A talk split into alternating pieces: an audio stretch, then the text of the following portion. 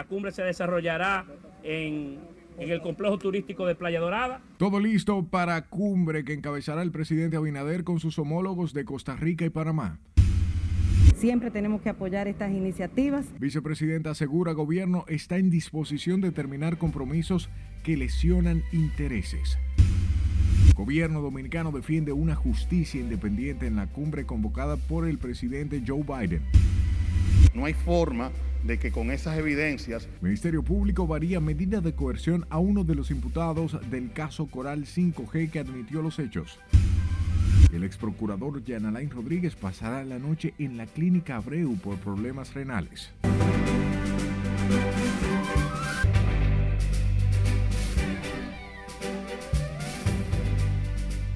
Hora de informarse, buenas noches y bienvenidos a esta su emisión estelar. Como siempre, un honor llevarles información. De momento comenzamos y nos vamos a Puerto Plata. Allá todo está listo para que el presidente Abinader encabece junto a sus homólogos de Costa Rica, Carlos Alvarado Quesada, y de Panamá, Laurentino Cortizo Cohen, para participar de la segunda cumbre, evento donde abordarán varios temas de interés en la región. La cumbre se desarrolla en un hotel de Puerto Plata. Desde la novia del Atlántico, Jesús Camilo nos ofrece más detalles. Adelante, buenas noches. Muchas gracias, buenas noches. Otro punto importante que abordarán en su agenda los mandatarios durante el cónclave es la producción nacional, un tema común entre estas tres naciones. Los mandatarios costarricense y panameño arribaron al país por la base aérea de Puerto Plata, donde fueron recibidos por el ministro administrativo de la presidencia, José Ignacio Paliza, y el comandante de la Fuerza Aérea, Mayor General Leonel Amílcar Muñoz Novoa.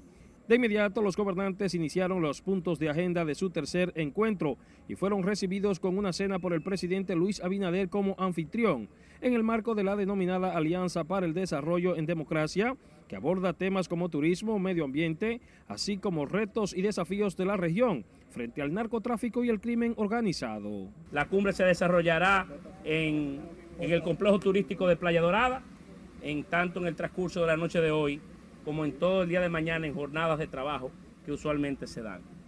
Eh, no sé qué, qué elementos particularmente puede ser ustedes de interés, pero, pero están, estamos llamados hoy a esperar a los presidentes que deben de arribar entre 4 y 5 de la tarde por el Aeropuerto General Gregorio Luperón y en donde serán recibidos de manera eh, puntual por una comisión de alto nivel del gobierno dominicano. Además, los presidentes de Costa Rica, Panamá y República Dominicana tratan la crisis de la nación haitiana con la perspectiva de contribuir a aportar soluciones conjuntas al panorama de inestabilidad que vive el vecino país. Y la crisis que vive Haití debe ser una de las preocupaciones de la comunidad internacional y he estado en el interés del gobierno dominicano eh, y de los presidentes amigos que nos visitan poder visibilizar el tema más allá de las fronteras de la propia isla para generar conciencia en la región y sobre todo los países eh, más entendidos en este tema para que puedan eh, de alguna manera eh, intervenir de forma positiva en la suerte del amigo hermano país de Haití. En la continuación al diálogo sobre las principales prioridades de la región, iniciado en octubre pasado en Panamá, los mandatarios pusieron en contexto la inversión extranjera ante un grupo de representantes del sector empresarial que acompaña a los jefes de Estado.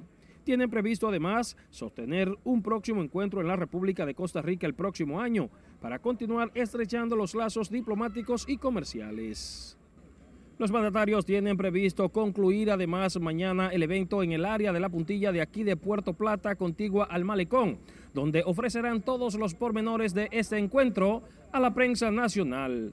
Es lo que tengo hasta el momento. Paso contigo al set de noticias. Gracias Camilo por informarnos. Sepa que el presidente dominicano Luis Abinader afirmó que no hay una democracia libre sin una justicia independiente al intervenir en la cumbre por la democracia convocada por el presidente de los Estados Unidos, Joe Biden. Durante su intervención dijo que la República Dominicana está comprometida hacer que el sistema de justicia sea verdaderamente independiente del poder político, especialmente la selección del Procurador General.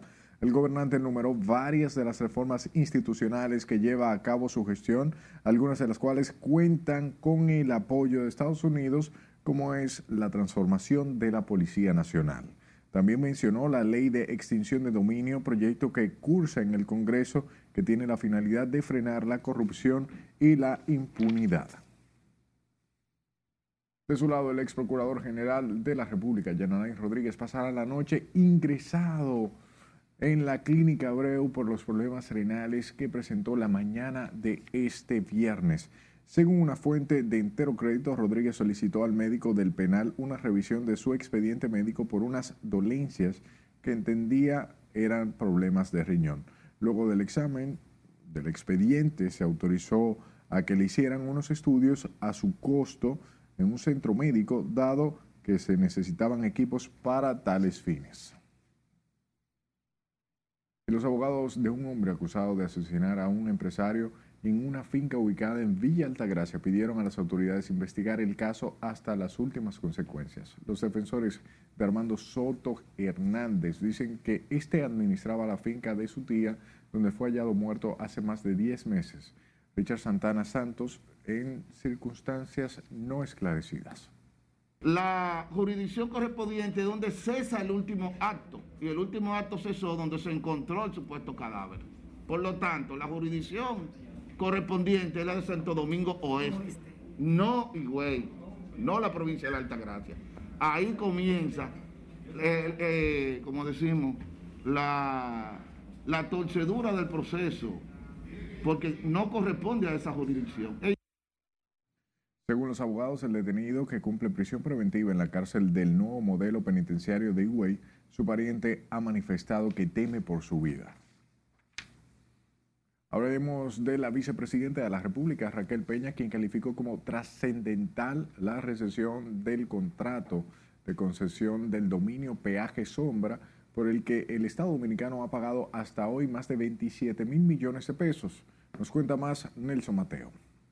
Siempre tenemos que apoyar estas iniciativas. La vicemandataria se refirió al acuerdo satisfactorio entre el Estado Dominicano y la empresa colombiana que tiene la concesión a 30 años de la administración de la autopista del Nordeste. Eso es una muestra más del compromiso del presidente Abinader con el pueblo dominicano.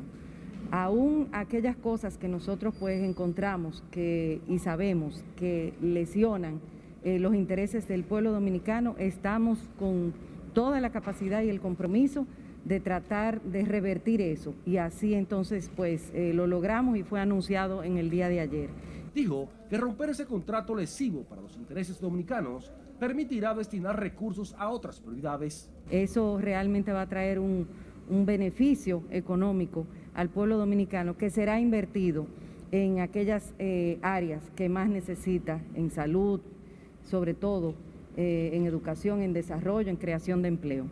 La administración del peaje de la autopista Juan Pablo II inició en el 2001 y continuó con los gobiernos subsiguientes. Pese a la recesión del contrato, el Estado pagará 450 millones de dólares a la concesionaria, correspondientes a cuatro años y cuatro meses. Lo que pasa es que la seguridad jurídica se había lesionado anteriormente. Entonces lo que hicimos fue pues, que las cosas llegaran a, poder hacerse de, eh, dentro del marco realmente de la ley. Raquel Peña descartó que la anulación del contrato afecte la seguridad jurídica. La vicemandataria estuvo este viernes en el Congreso Nacional como invitada especial del primer foro sobre etiquetado de los alimentos. Nelson Mateo, RNN. Y varios abogados consideran como acertada la eliminación del llamado peaje sombra con la supresión del, del contrato con la empresa concesionaria de la autopista del Nordeste que consumía miles de millones de pesos al Estado Dominicano. Los juristas sugieren evaluar la posibilidad de someter un expediente penal contra los funcionarios firmantes de un contrato del llamado peaje sombra. Ese denominado peaje sombra, eh, por lo que la medida tomada por el presidente para nosotros es, eh, fue muy importante, muy bien recibida por la población sobre todo, y entendemos que entre otras cosas, se deben seguir tomando ese tipo de medidas, como con la barrigol, por ejemplo, también, de que aquí se, se firmaron contratos que son leoninos para, para el país. No entendemos realmente cómo el Estado no asumió la responsabilidad que le correspondía en este momento, que era de someter a la justicia a aquellos que provocaron este saqueo y este robo al pueblo dominicano. Los abogados entrevistados plantean la revisión de otros contratos como el suscrito con la minera Barrick Gold. Obtenga más poder a través de la información en nuestra página web rnn.com.do, al igual que la red de su preferencia. Solo debe buscar nuestro usuario arroba noticias rnn. Sus denuncias a este número de WhatsApp 849-268-5705 e informes en podcast. Nosotros estamos como Noticias RNN en Spotify, Apple Podcast y Google Podcast. Por la actitud que asumió una de las imputadas que incluso admitió los hechos, y esto es otra muestra de la contundencia. Nos vamos a la pausa. Al regreso sabrá la defensa que hacen los abogados de los imputados en el caso Coral 5G.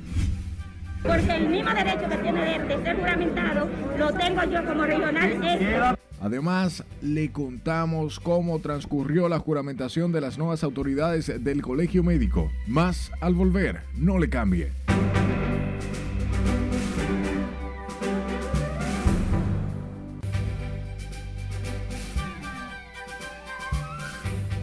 De inmigrantes muertos al volcar un camión en una carretera del estado de Chiapas, sureste de México, subió a 55 mientras que más de 70 personas resultaron heridas de gravedad. Conozca este y otros temas en nuestro resumen internacional con nuestra compañera Catherine Guillén. Un tráiler con unos 160 migrantes sin papeles chocó contra un puente peatonal, dejando hasta el momento 55 personas fallecidas, 73 lesionados y otros 24 migrantes ilesos. Según informó el gobierno del estado de Chiapas, originalmente los fallecidos son de Guatemala, Honduras, Ecuador, República Dominicana y México. La cumbre por la democracia organizada por Estados Unidos y en la que han estado presentes de forma virtual un centenar de países con ausencias notables como China y Rusia acabó este viernes sin acuerdos concretos y con la promesa del presidente Joe Biden de convocar una nueva cita en el 2022. En Colombia, 21 militares, incluido un general, admitieron su responsabilidad en la ejecución de unas 247 personas que presentaron como caídos en combate, según dio a conocer la Jurisdicción Especial para la Paz. Los asesinatos se produjeron en la región cocalera de Cotatumbo, fronteriza con Venezuela y en la costa caribe. El Estado de Nueva York exigirá a partir del 13 de diciembre el uso de mascarillas en espacios de interior público, a menos que las empresas o las responsables del lugar implementen un requisito de vacuna en su momento en que la variante Omicron del coronavirus continúa propagándose. Estados Unidos ha detectado hasta el momento 43 casos de la nueva variante Omicron del coronavirus, la mayoría de ellos leves, aunque uno de los pacientes tuvo que ser hospitalizado según datos publicados este viernes por los Centros de Control y Prevención. El primer caso de Estados Unidos fue detectado el pasado 15 de noviembre y se trata de una persona que había viajado al extranjero previamente. Concluimos con este TikToker que publicó un video jugando con una hermosa criatura marina en la isla australiana de Stradbroke, sin saber que esta era venenosa. Fascinado con el extraño aspecto animal, el usuario se grabó sacando del agua una pequeña babosa de mar de rayas azules y preguntó si alguien sabía de qué especie se trataba.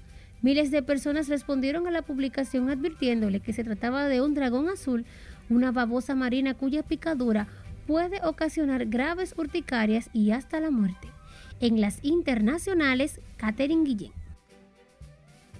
Volvemos con informaciones locales. El Ministerio Público solicitó al tribunal la variación de la prisión preventiva como medida de coerción a una de los dos implicados en el caso Coral 5G luego de que se comprometiera a colaborar.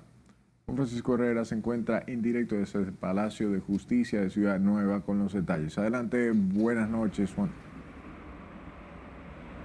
Gracias, buenas noches. El Ministerio Público busca aumentar la pena contra los implicados en el caso Coral 5.g. Por eso solicitó la variación de la medida de coerción contra una acusada.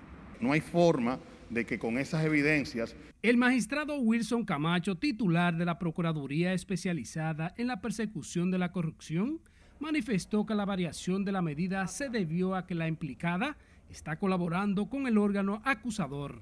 Hemos solicitado al tribunal imponer como medida de coerción la prisión preventiva y solo en un caso hemos dicho al tribunal por la actitud que asumió una de las imputadas, que incluso admitió los hechos, y esto es otra muestra de la contundencia de las imputaciones del Ministerio Público que imponga arresto domiciliario. La defensa técnica de seis de los 12 encartados presentó sus alegatos de defensa, donde reiteraron la inocencia de sus defendidos. Que lamento muchísimo que no nos hayamos puesto de acuerdo para que se televisara, para que se difundiera, porque si hubiera mostrado que es todo lo contrario, significativamente lo contrario a lo que el Ministerio Público ha difundido y ha imputado.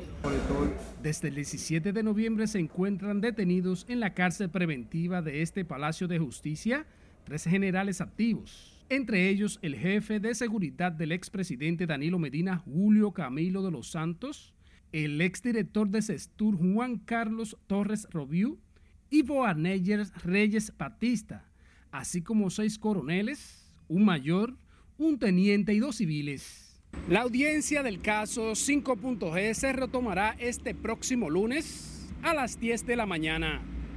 Vuelvo contigo al estudio. Gracias, Juan Francisco. Continuamos hablando de justicia. Más de 15 propiedades han sido incautadas en las últimas 24 horas en Santiago a implicados en la supuesta red de lavado de activos y narcotráfico desmantelada mediante la operación Falcón. Entre los bienes ocupados por las autoridades figuran casas, apartamentos y locales comerciales, propiedad de los integrantes de la presunta organización criminal que tenía como centro de operación la ciudad de Santiago. Se informó que se trata de incautaciones provisionales sobre la continuidad del caso Falcón, por el que guardan prisión varias personas. Y un 8% de la población dominicana está desnutrido. Esto lo reveló hoy el representante regional de la Organización de las Naciones Unidas para la Alimentación y la Agricultura. Es un problema que se agudiza cada día, un reto para los gobiernos. Nelson Mateo con este reporte. El hambre sigue aumentando y 59,7 millones de personas no logran acceder a suficientes alimentos en la región. El representante de la FAO para la región asistió hoy al Congreso Nacional, invitado por el Frente Parlamentario contra el Hambre. Rodrigo Castañeda informó que 60 millones de habitantes no tienen acceso a una comida en el mundo y la calidad de la alimentación va en progresivo deterioro. En República Dominicana, amigos, la situación no es distinta. La malnutrición se manifiesta en la deficiencia de nutrientes, como también en el exceso de calorías. Además de la desnutrición, le preocupa la obesidad en niños dominicanos. Sobrepeso sigue incrementándose rápidamente, afecta al 8% de los niños menores de 5 años, por su porcentaje que supera la media del resto de los países de la región. A la actividad asistió la vicepresidenta Raquel Peña. Allí el ministro de Salud admitió el déficit alimentario. Se ha observado un incremento significativo tanto en niños, niñas y adolescentes como en adultos que va, como hemos dicho, desde un 8% de los niños hasta en nuestro país de un 71% en sobrepeso y obesidad. La coordinadora del Frente Parlamentario contra el Hambre, la diputada Soraya Aquino, dijo que el evento ha sido organizado en busca de crear un marco jurídico que favorezca el acceso a dietas saludables. Las acciones en favor de la seguridad alimentaria y nutricional SAN deben fundamentarse en el derecho humano a la alimentación adecuada. Este derecho implica tener un acceso permanente a los recursos que permiten producir, obtener o comprar suficientes alimentos no solo para prevenir el hambre. Al acto contra el hambre asistieron además el presidente del Senado Eduardo Estrella y otros legisladores. Nelson Mateo, RNN. En medio de incidentes, el doctor Zenén Cava fue juramentado esta mañana como presidente del Colegio Médico Dominicano junto a los directivos a nivel nacional. Con la historia, Siledis Aquino.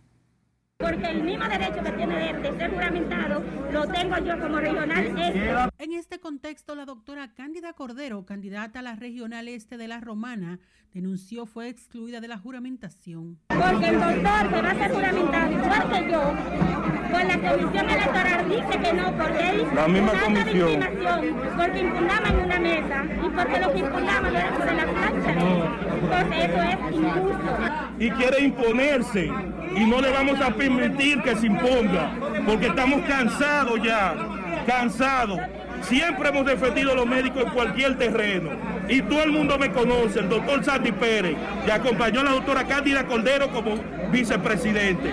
No vamos a permitir atropello. Este incidente no impidió la juramentación de la directiva que encabeza el doctor Senen Cava, quien sustituye a Waldo Ariel Suero. Más temprano también asumió la presidencia del Distrito Nacional el doctor Juan Pablo Lagos. Anticipó que luchará por el funcionamiento de los hospitales Padre Villini, Ciudad Sanitaria Luis Eduardo Aibar y Patología Forense. De no ser así, queremos advertir a toda la comunidad médica que en el mayo del mes próximo, del año próximo, estaremos anunciando un conjunto de acciones contundentes. Y para tales fines, esta Junta decidió nombrar al doctor Waldo Ariel Suero Muñoz, nuestro asesor y consultor. La nueva directiva del Colegio Médico concluirá su gestión en el 2023. Sila Disaquino, RNN. Hablemos de los casos de COVID porque cuatro personas fallecieron y 372 se contagiaron del letal virus, reportó hoy el Ministerio de Salud Pública. El boletín epidemiológico número 631 explica que ayer fueron procesadas 6.417 muestras. La República Dominicana acumula un total de 4.218 personas muertas. La letalidad se mantiene en 1.03%. Hasta hoy, 1.749 personas siguen positivas a la enfermedad. La ocupación en cuidados intensivos es de un 20%. Y la salud del padre Luis Rosario, ingresado en la unidad de cuidados intensivos de Sedimat, mejoró este viernes, por lo que le retiraron el sistema de respiración asistida, informaron allegados al religioso. El religioso fue intervenido por complicaciones o bien internado por complicaciones de la COVID-19 y desde que fue llevado al centro médico fue intubado por la deficiencia respiratoria que presentaba en ese momento. Los médicos que le atienden le aplican un tratamiento para que supere la COVID-19, además de darle seguimiento al cáncer que padece desde hace tiempo. Además del cáncer, en junio, el padre Luis Rosario tuvo que ser sometido a una cirugía debido a una fractura del femoral izquierdo con consecuencia, por consecuencia de una caída.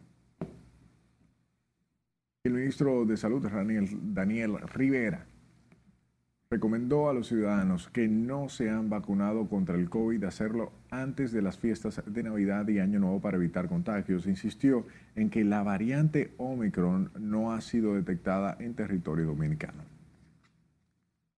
Todavía las muestras que hemos estado llevando siempre sigue resultando Delta. Estaremos pendientes, pero Omicron no lleva hospitalización. Hasta ahora es contagio, síntomas, pero no lleva a la hospitalización. El ministro de Salud informó que será el venidero año cuando iniciarán la inmunización contra la COVID a los ciudadanos menores de 12 años. De su lado, el gobierno de los Estados Unidos a través del Comando Sur donó este viernes tres hospitales móviles a la República Dominicana que fueron recibidos por el Centro de Operaciones Emergencias que los utilizará en la atención de emergencias causadas por desastres naturales o crisis sanitarias. Gabriela Mar con la historia. En la preparación ante emergencias y desastres de la República Dominicana. Los hospitales móviles servirán para incrementar la capacidad de asistencia en casos de emergencias médicas. Constan de nueve módulos con 40 camillas cada uno y su propio sistema eléctrico y de agua potable.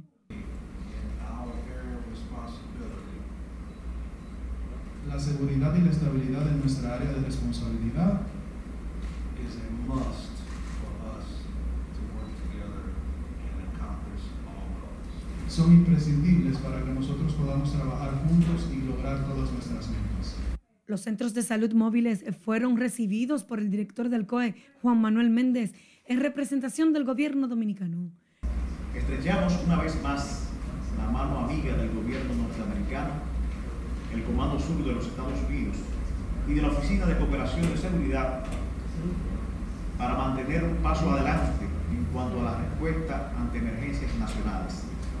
En nombre del gobierno dominicano que encabeza el señor presidente Luis Abinader, agradezco la oportuna donación y la siempre pertinente colaboración del gobierno de Estados Unidos los hospitales disponen de tres pabellones de despliegue rápido para atender cualquier emergencia. El ministro de Defensa, Carlos Luciano Díaz Morfa, encabezó el acto de recibimiento de estos hospitales móviles que también podrán ser trasladados a lugares que sean requeridos para asistencia. Laurila Mar, RNN.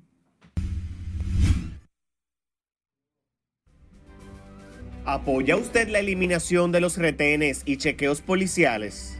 Participe en nuestra encuesta del día en las redes sociales de Noticias RNN y con el hashtag RNN Pregunta. Estamos en Instagram, Facebook, Twitter y YouTube.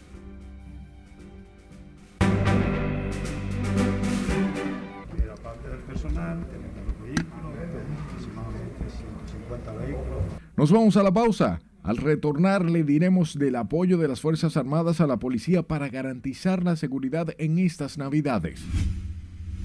Precios asequibles para la población. Además, sabrá del optimismo de los comerciantes y las ventas para este fin de semana.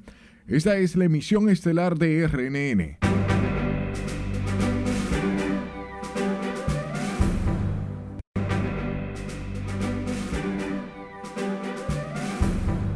Gracias por su tiempo. Más de 3.000 militares se integrarán a la vigilancia en las vías de aeropuertos y puntos comerciales durante las fiestas de Navidad y Año Nuevo. Esto lo reveló hoy el ministro de Defensa Carlos Luciano Díaz Morfa, quien destacó la integración interinstitucional al operativo Navidad Segura 2021. la parte del personal, tenemos los vehículos, aproximadamente 150 vehículos de nuestra Fuerza Armada, en esto, 150 motocicletas en toda la geografía nacional, enfocándolo principalmente en las áreas aledañas a los aeropuertos. En otro orden, el ministro de Defensa aseguró que la franja fronteriza con Haití está controlada con permanente vigilancia, en especial en la época navideña, en la cual aumenta el flujo de inmigrantes. Sepa que la Dirección Nacional de Control de Drogas apresó al nombrado Luis José Jiménez Taveras, oriundo de la ciudad de Moca, quien está acusado haber participado en la muerte de la niña Adrielis Tapia Ojeda en medio de un tiroteo.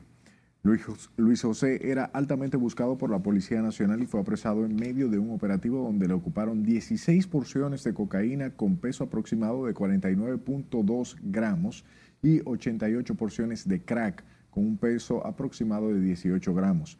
También se le ocupó, según el informe, 193 porciones de marihuana con un peso aproximado de 333.8 gramos.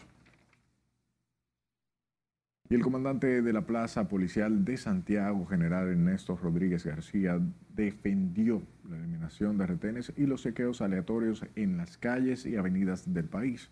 El oficial garantizó la seguridad y la integridad de los ciudadanos de la parte norte del país y anunció la llegada de más agentes a Santiago. Solamente los retenes se van a llevar a cabo cuando sea necesario, cuando haya que cercar un perímetro, un cuadrante, eh, ante cualquier hecho que pueda ocurrir, pero no unos retenes fijos, sino que vamos a hacer una operación más dinámica donde podamos acaparar o, donde podamos dar una mejor seguridad eh, en un periodo más amplio, porque cuando tenemos las unidades apostadas. La policía dispuso la prohibición de los retenes y chequeos por considerar que son molestosos para la población. Más de 6 millones de personas han sido beneficiadas con la venta de comida a bajos precios a través de los programas que realiza el INESPRE a nivel nacional. Esto lo informó hoy su director Iván Hernández Guzmán, quien recordó que los programas de ventas populares fueron reforzados para asegurar la cena navideña a las familias vulnerables.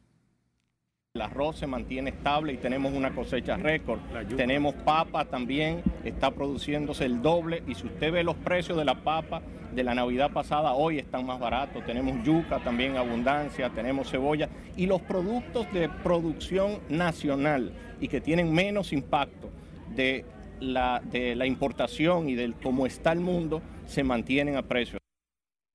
Con una misa en la Catedral de Santo Domingo fue celebrado hoy el 52 aniversario de la creación del INESPRE. En otro orden, el Estado completó el pago del doble sueldo, también gran parte de las empresas privadas, pero eso no ha reanimado lo suficiente las ventas, expresan comerciantes. Veamos por qué con Scarlett Guichardo exhortamos al comercio a mantener precios asequibles para la población. Los comerciantes esperaban un dinamismo para esta época, pero aseguran que el comercio sigue rezagado.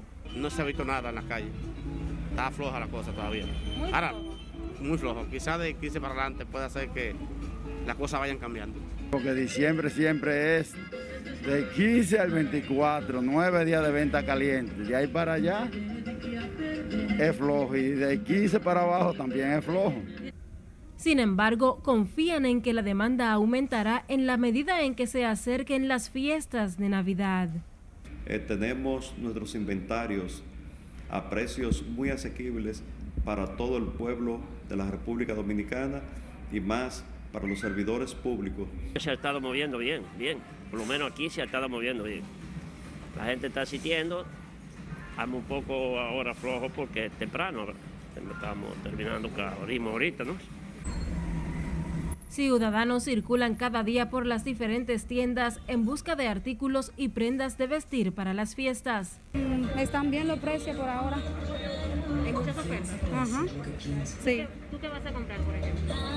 Ropa. Mira, yo vine con 5 mil pesos y mira lo que llevo. Mira lo que llevo, unos zapaticos, eh, tres cositas. En las zonas de mayor actividad comercial ha sido reforzado el patrullaje policial y militar. Es Carelet Guillardo, RNN. Mientras los comerciantes de la avenida Duarte manifestaron este jueves que las ventas aún no han iniciado con su fuerza acostumbrada, pese a que el gobierno entregó esta semana el doble sueldo a los empleados públicos. Sin embargo, mantienen la esperanza de que a partir de la semana próxima comiencen a repuntar las ventas. Ellos la venta todavía está lenta, pero ellos emprenderán de aquí a, a que termine la semana. Los pasillos de las tiendas de la avenida Duarte están a la espera de muchos clientes a partir de este fin de semana.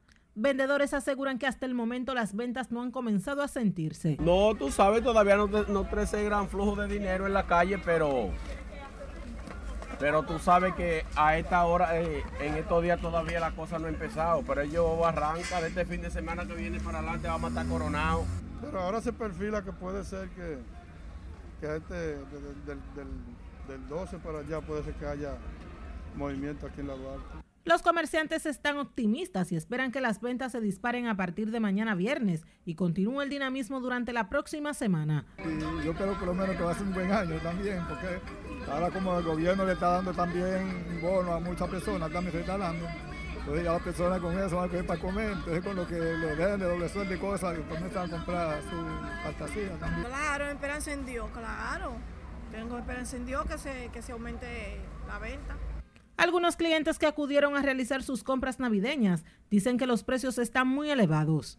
Está caro la ropa, está muy cara la ropa de niños, todo está caro. Bueno, ropa yo no he comprado, pero la comida tú sabes que está alta. En estos tiempos la comida está muy alta, los precios están altos. La zanahoria, por ejemplo, está a 50 pesos la libra. La papa está a 30 pesos la libra. También se quejaron del alto precio de los juguetes, artículos que también son adquiridos durante la época de Navidad. Ana Luisa Peguero, RNN.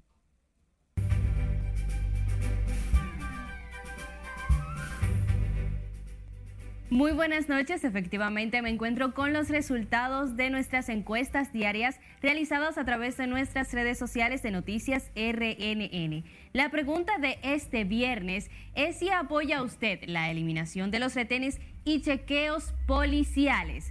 Los resultados totales de las votaciones de nuestros seguidores fue el siguiente. La mayoría, con un 85.1%, sí apoya esta decisión, mientras que el 14.9% no apoya esta decisión que involucra a los retenes y a los policías de nuestro país. Vamos ahora a ver algunos de los comentarios destacados que hicieron nuestros seguidores como hizo Natanael.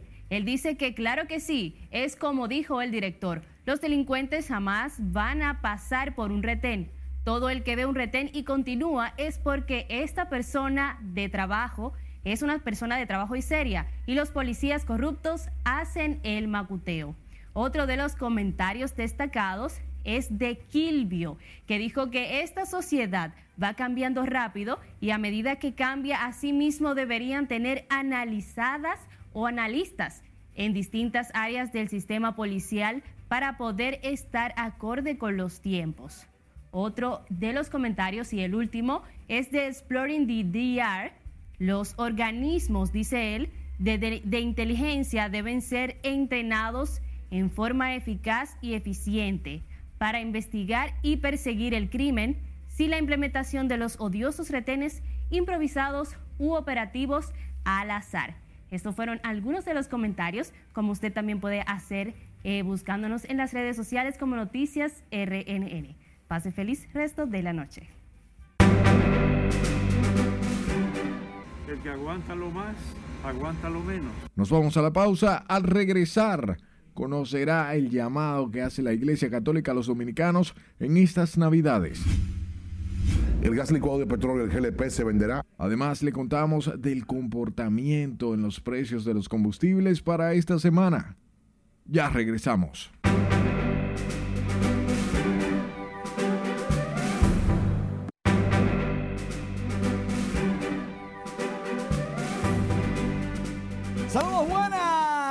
Feliz fin de semana, estamos en diciembre, feliz Navidad. Iniciamos la entrega deportiva hablando de la Liga Dominicana de Béisbol Invernal, porque los Leones del Escogido atacaron temprano a las Águilas Ibaeñas. René Pinto consiguió cuadrangular que la mandó al Morro de Montecristi. Fue un cuadrangular de tres carreras y los Leones rugen en el estadio Cibao ganando el partido.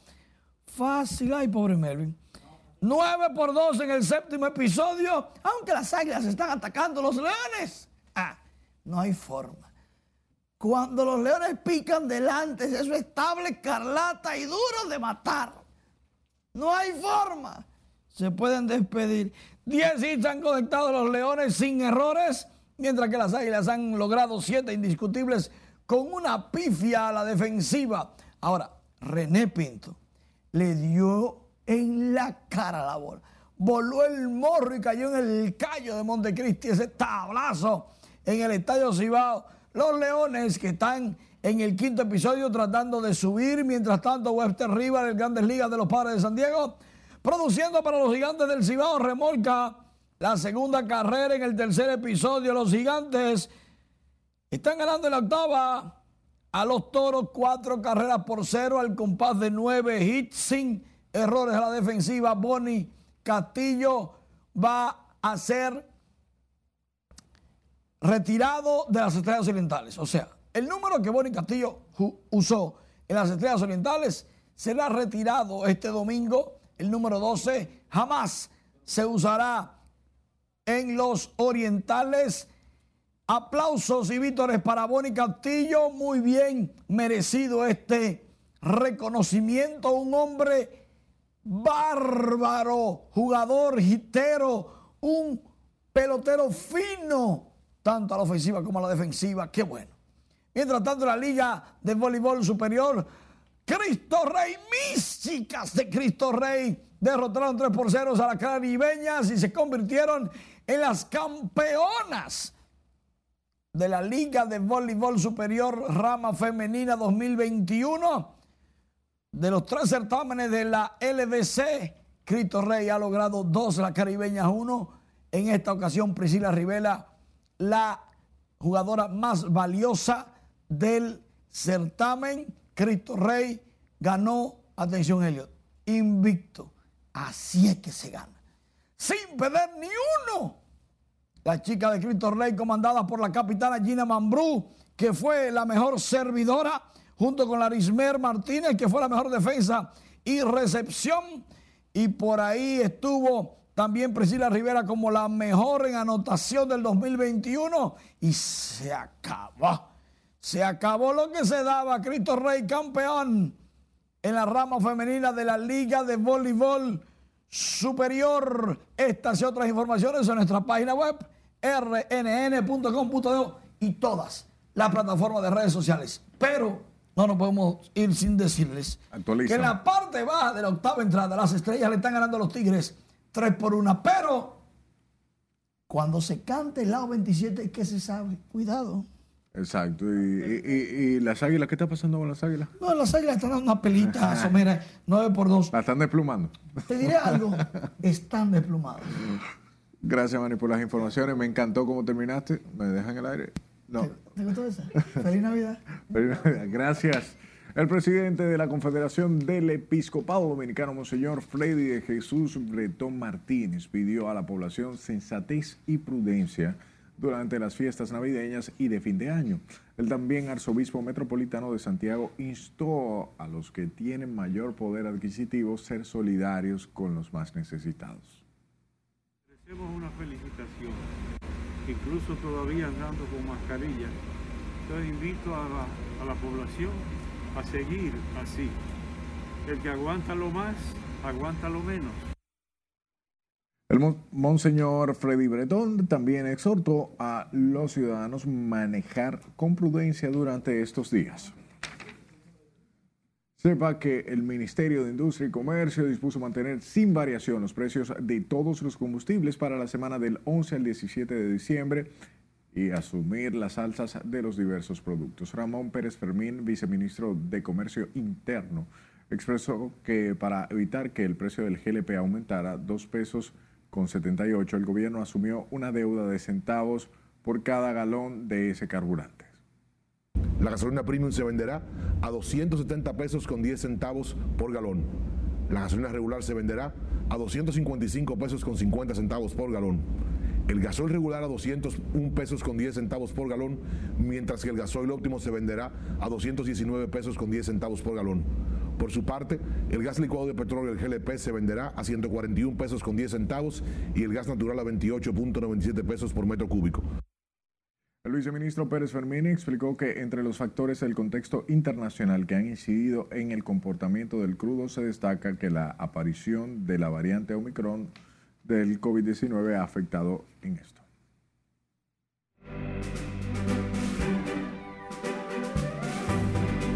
Conocemos qué acontece en el mundo del espectáculo y la diversión con nuestra compañera Milian Solano, quien está en directo. Adelante, buenas noches. Hola, ¿qué tal? Muy buenas noches. Una de las agrupaciones más exitosas estadounidenses estará aquí muy pronto en República Dominicana. Aquí les contamos de cuál agrupación se trata. La banda de pop rock estadounidense Maroon 5 regresará a la República Dominicana en marzo próximo para agotar dos presentaciones. La primera el 26 de marzo en el Estadio Quisqueya Juan Marichal y la segunda el 16 de abril en Hard Rock Hotel Punta Cana. Se recuerda que el grupo tenía previsto presentarse en Hard Rock Hotel Punta Cana, pero pospusieron su gira por el cierre de las salas de espectáculos provocada por la pandemia. Falleció este jueves a los 82 años la actriz mexicana Carmen Salinas, informó su familia a través de las redes sociales de la también política. Salinas desempeñó una carrera extensa en todos los formatos, telenovelas, una docena de series y 114 películas, además de su participación en teatro, donde produjo durante dos décadas la obra Aventurera, donde ella misma cantaba. El cuerpo de la gloria mexicana será cremado. La actriz había sido hospitalizada en noviembre tras un derrame cerebral. La esteticista Melanie Jovanovic se ha abierto camino en el mundo de la belleza con sus diferentes proyectos tales como Mela Beauty Studio, Mela Beauty Academy y su innovadora línea de maquillaje Mela Beauty. Estos espacios le han permitido brindar a sus clientes las mejores experiencias en el cuidado de la piel y el maquillaje, convirtiéndose en el estudio elegido por muchas celebridades. Jovanovic comenzó con su estudio y luego decidió lanzar su propia línea de maquillaje con productos exclusivos pensados para el cuidado y aseo personal desde casa, pero además estos tienen componentes que permiten mejorar el aspecto saludable de la piel y el cabello.